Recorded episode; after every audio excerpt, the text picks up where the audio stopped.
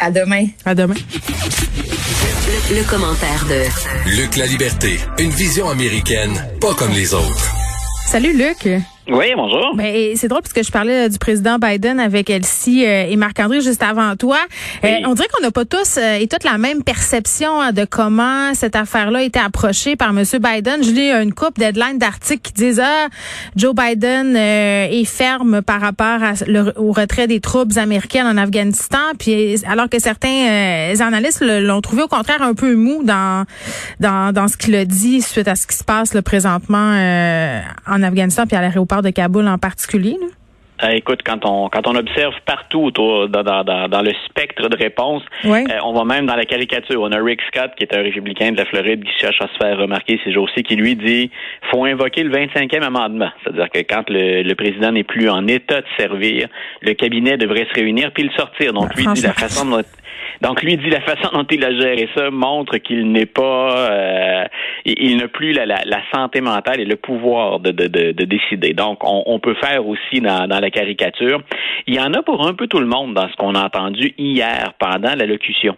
Euh, moi j'ai trouvé que à certains égards, M. Biden avait livré la marchandise. Si on est un Américain. Attends, parce qu'on a un extrait de Biden euh, où, il, se prononce sur le sur ce retrait là. là.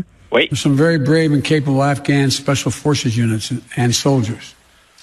But if Afghanistan is unable to mount any real resistance to the Taliban now, there is no chance that one year, one more year, five more years, or 20 more years of U.S. military boots on the ground would have made any difference. Here's what I believe to my core. It is wrong to order American troops to step up when Afghanistan's own armed forces would not. the political leaders of Afghanistan were unable to come together for the good of their people, unable to negotiate for the future of their country when the chips were down, they would never have done so while U.S. troops remained in Afghanistan, bearing the brunt of the fighting for them. Hey, dire rapidement, le luxe, c'est dire que même si on était resté 500 ans de plus, ça aurait probablement rien changé. C'est ce qu'il dit euh, M. Biden. Et dans cette optique-là, il pouvait pas forcer les troupes américaines à rester plus longtemps, que les Afghans, finalement, euh, doivent prendre les règnes de leur propre pays.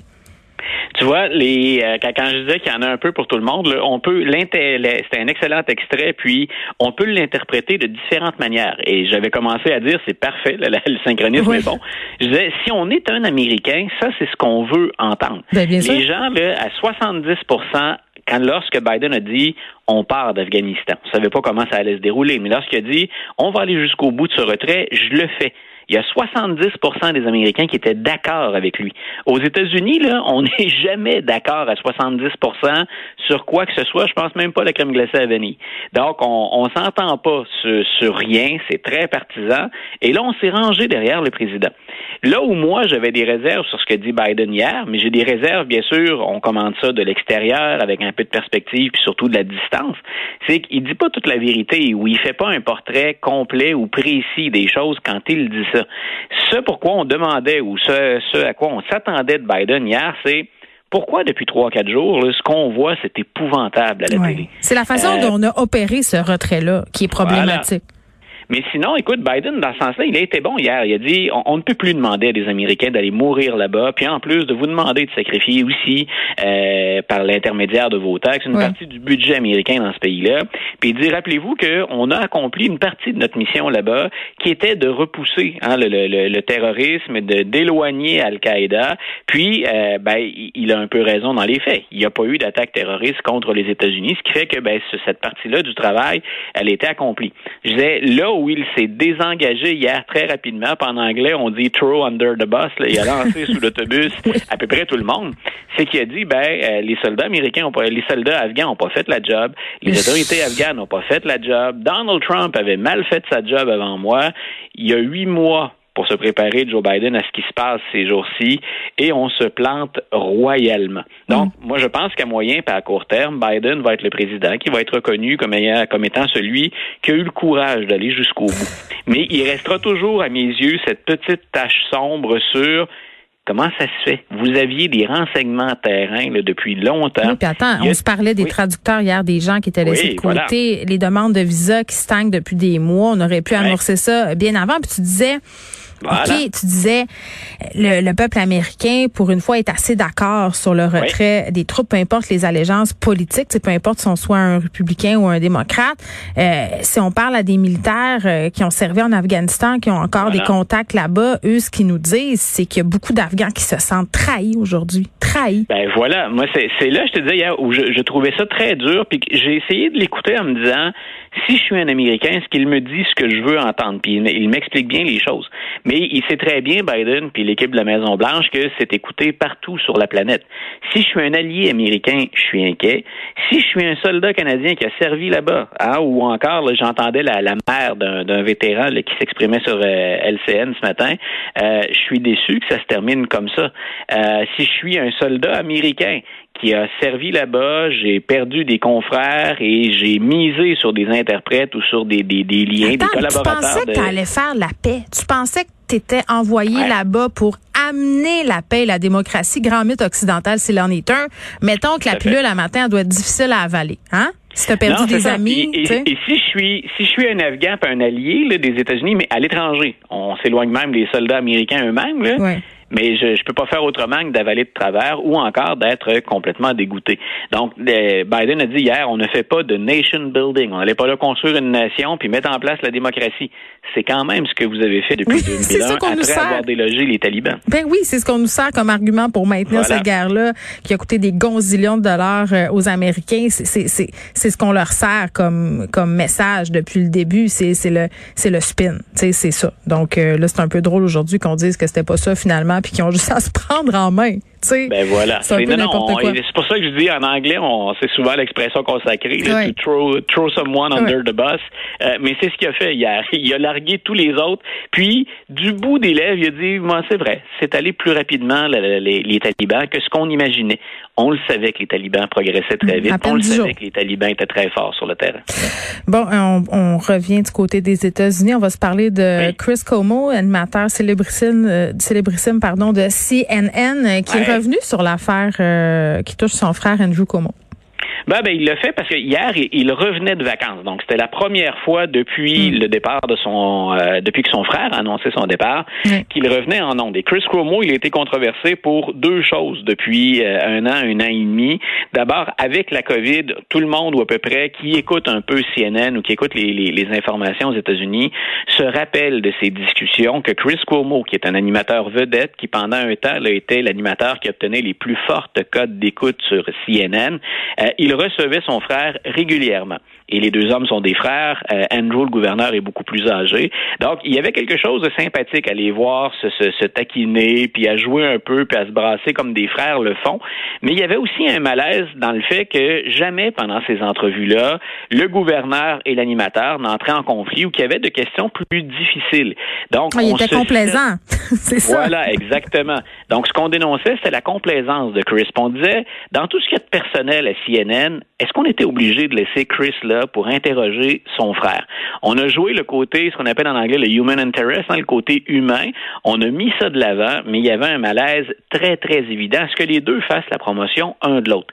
Et on a ajouté une couche euh, de, de, de, de, malaise à cette situation-là, parce qu'ensuite, au moment où les allégations des onze femmes qui disent avoir été euh, harcelées, qui reprochent des, des, des gestes euh, à connotation sexuelle très forts, très fortes, euh, Chris a conseillé son frère et il aurait même rédigé pour lui des textes. Donc, comment résister à ces charges-là et comment dénigrer ou atténuer finalement la, force euh, des accusations? Donc, encore là, Chris hier, c'est à ça qu'il, c'est de ça dont il parlait. Il a dit, écoutez, je reste un frère. Oui, mais pas n'importe quel frère. C'était un peu naïf. J'ai trouvé ça un peu gros hier que de dire, ben oui, c'est mon frère, j'allais pas l'abandonner. Donc, je lui ai donné des, des conseils, incluant le ben, conseil ben, de partir quand il le fait. C'est surtout euh, le côté humain de tout ça, là, peu importe euh, les faits reprochés qui sont gravissimes par ailleurs. Là. Euh, le côté, ça reste un membre de ta famille, je peux très bien comprendre. Je vois mal comment quelqu'un peut refuser de l'aide à une autre personne pour euh, du soutien ou une défense, si on veut. Là. Mais c'est sûr que quand t'es Chris Como, ça va se savoir. Puis ça, il aurait dû le savoir, faisant le métier qu'il fait aux Ben États-Unis. Puis au, au, sein de la chaîne, là, on a eu des témoignages la semaine dernière. Euh, au sein de la chaîne, au sein du réseau, euh, on était très divisé sur la relation entre les frères. Puis il y en a qui ont dit, mais c'est une tâche sur la crédibilité de notre réseau. On reproche à Fox News de faire la promotion du Parti républicain puis de Donald Trump. On leur a reproché euh, la propagande. Puis de l'autre côté, CNN laisse faire ça. Et les dirigeants du réseau, moi, ce qui m'a étonné, c'est qu'il n'y a même pas une tape sur les mains, une tape sur les doigts pour Chris Cuomo. Il revient en ondière, fait son petit discours et on reprend. Et, je pense que CNN, qui est souvent déjà accusé d'être de faire le jeu des plus progressistes aux États-Unis, moi j'étais déçu de leur attitude. Euh, il y en a qui demandaient hein, qu'on suspende Chris Cuomo, il y en a qui demandaient qu'on le congédie. Je me disais il faut quand même rester à la mesure de ce qu'il lui a. Il a rien fait d'illégal. son réseau l'y autorisait. Surtout ça là, était derrière lui, on cautionnait tout ça on a joué, on a joué, je pense, les, les codes d'écoute, la rentabilité avant la crédibilité, puis avant le respect des questions éthiques. Et je répète, ce qu'a fait Chris Cuomo est pas illégal, et c'est pas lui qui a approché des, des, des femmes, puis à qui on reproche hein, des, des, des agressions ou du harcèlement sexuel.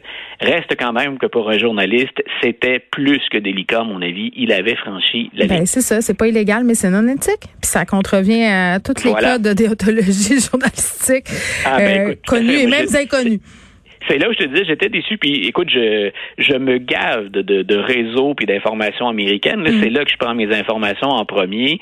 Euh, je trouvais ça dommage qu'on fasse le jeu, euh, qu'on reproche à Fox News de l'autre côté, qui mm. effectivement fait de la propagande. Euh, un petit mot sur le dernier livre de Bob Woodward, pardon, qui sort un troisième livre sur Donald Trump. Un troisième? Un troisième. Donc, on avait eu Fear, on a eu obsession aussi. Pardon? Une petite obsession.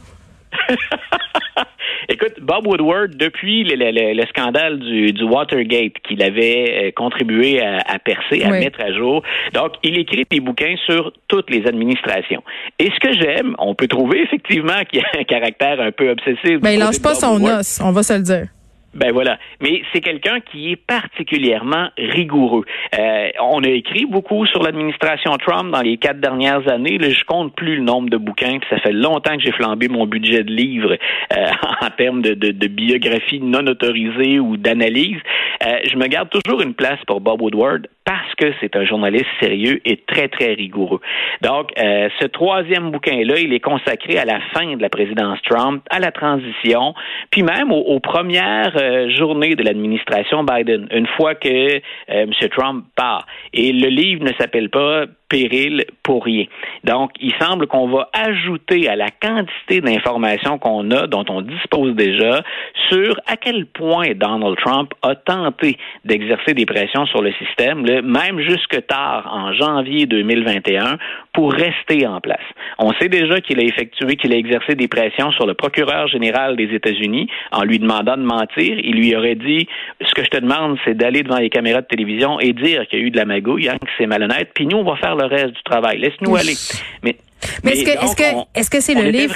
Est-ce que je m'excuse, est-ce que c'était est-ce que c'est le livre qui pourrait euh, faire tout changer, c'est-à-dire faire perdre son pouvoir euh, au sein du Parti républicain à Donald Trump, l'empêcher de se représenter? Non. Si, si Donald Trump avait eu à perdre, son, pouvoir, il est en diminution, Donald Trump, mais il est encore très présent. Si on avait eu à le discréditer, ça aurait été fait avant. Donc, euh, ceux qui croient toujours en Donald Trump vont littéralement euh, oublier, mettre de côté ou encore attribuer à une autre forme de propagande, peu importe la, crédibilité de l'auteur ou du journaliste en question, ils ont décidé d'y aller avec Trump et ils vivent quelque part dans une réalité parallèle, dans un monde parallèle. Donc, c'est même pas une réalité, c'est un monde parallèle.